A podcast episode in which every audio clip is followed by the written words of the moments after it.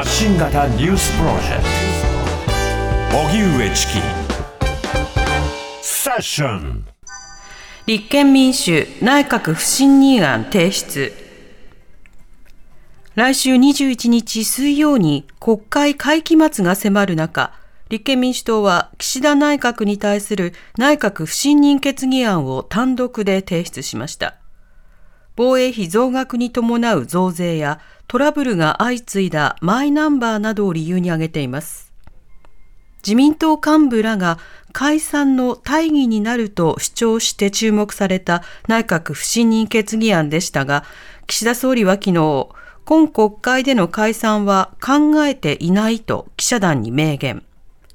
それでも立憲民主党は政権との対決姿勢や他の野党との違いを鮮明にするため、解散遺憾にかかわらず内閣不信任案を提出しないという選択肢はなかったとみられます。与党側は衆議院本会議で不信任案を直ちに否決する構えです。それでは立憲民主党内閣不信任案提出というようなこちらの動きについて、はい、政治学者の高安健介さんに伺います。高安さん、こんにちは。はい、こんにちは。よろしくお願いいたします。さて、あの、高安さん、今回内閣不信任案提出、そして、まあ、それに先駆けて国会で、まあ、様々な法案、土壇場で変わったりという動きがありました。この間の国会の動き、どうお感じになってますか？あの内閣不信任案が出ること自体は不思議ではないんですね、で野党はそもそも政権を変えることを目指しているわけですから、で不思議なのはやっぱりその政権党の側から不信任決議案の提出が解散になるっていうその理由ですね、うん、その政権とは多数派ですから、まとまっていれば不信任案はあの、まあ、否決できるわけですよね。はい、でそれはその多数派というのは前回総選挙の民意なわけです。うん、で首相とか内閣が衆議院が信任しているというものをわざわざ解散するということは、衆議院の意思を信用してない、あるいは衆議院多数派の意思が民意を反映してないということ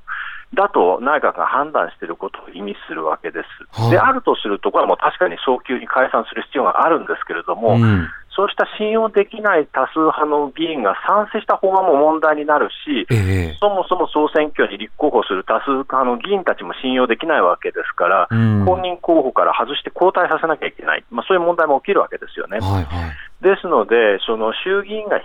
否決した不信任案を理由に衆議院を解散するっていうのは、まあ、つまりその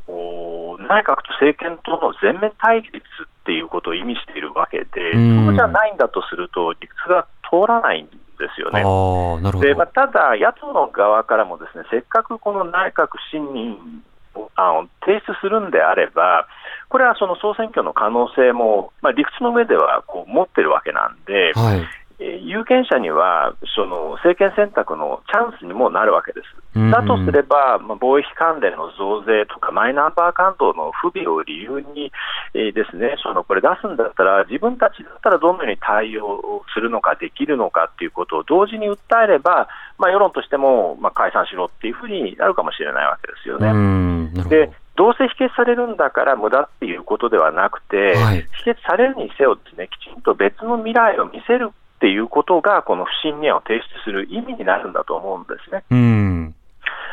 またあの、この不信任案に反対する野党もいるようですけれども、はい、まあ、これはこれで不思議なんですね、はい、で、自分たちが出さないっていうのは、それはそれで判断だと思うんですけれども、うん、提出された不信任案に賛成しなければ、ではあなたたちは現政権を支持しているんですかと、支持しているのであれば、与党に任せたらいいじゃないですかというふうになっちゃうかもしれないわけですよね。なぜその野党でいるのかと。うん、そうなんですよね。で、選挙の準備ができていないからとか、立憲民主党の差別化とか、立憲民主の孤立化を目指すっていう理由で賛成しないっていうのは、これは表向きにはとても言えない私利私欲の理由なわけで、うん、だとすると、やっぱりその一度不信任案が出てしまった以上は、野党としてはその存在意義が問われてしまうんで、これは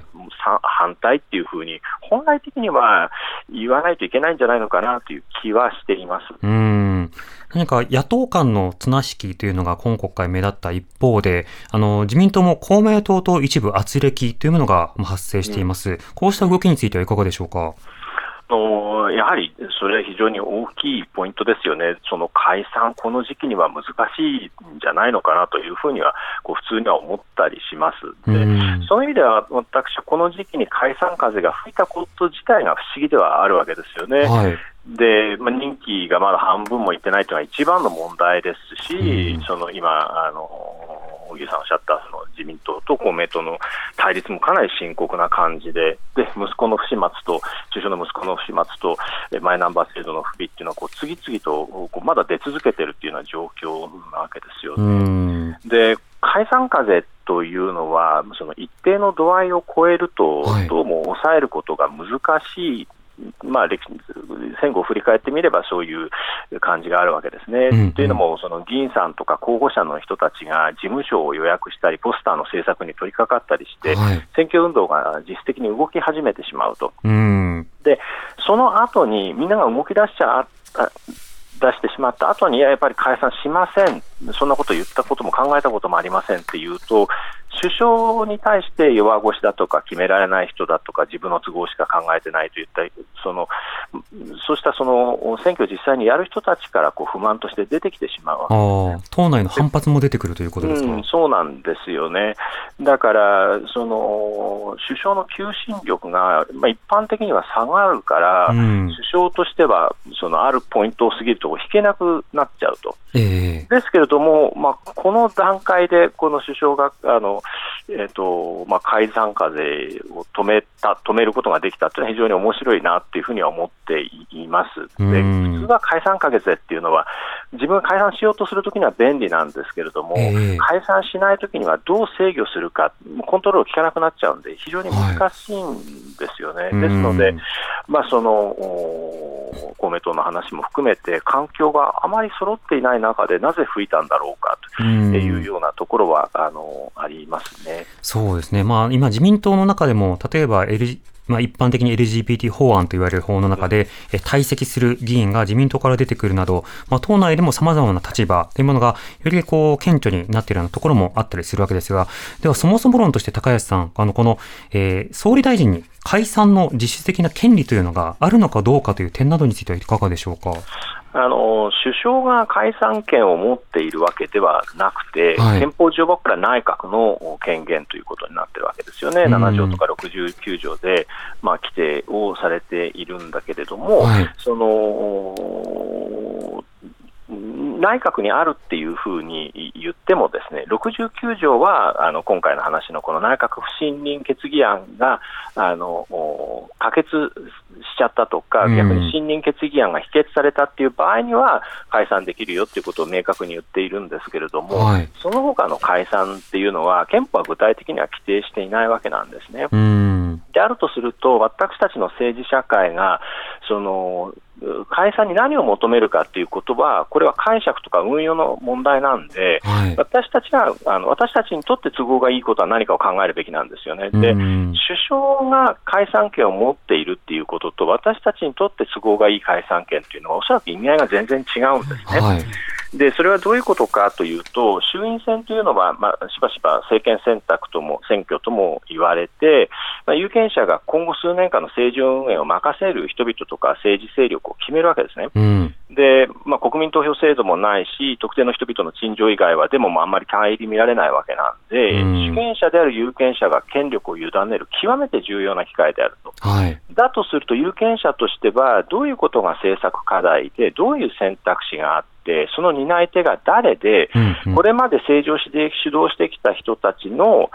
成績はどうだったのかって、これ知りたいと思うのが筋だと思いますし、はい、知るべきなわけですよね。で、その上で、もう本当に一票投じることしかできないわけなんで、それを他の人とも相談をしたりする時間っていうのは、やっぱりあの持てた方がいいんだと思うんですね。それの方が健全な政治社会につながっていくと。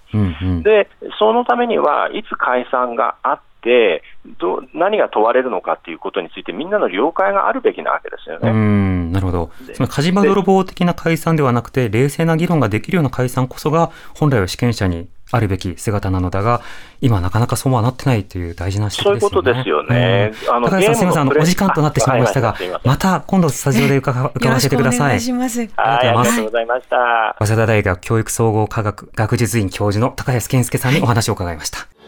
荻上チキ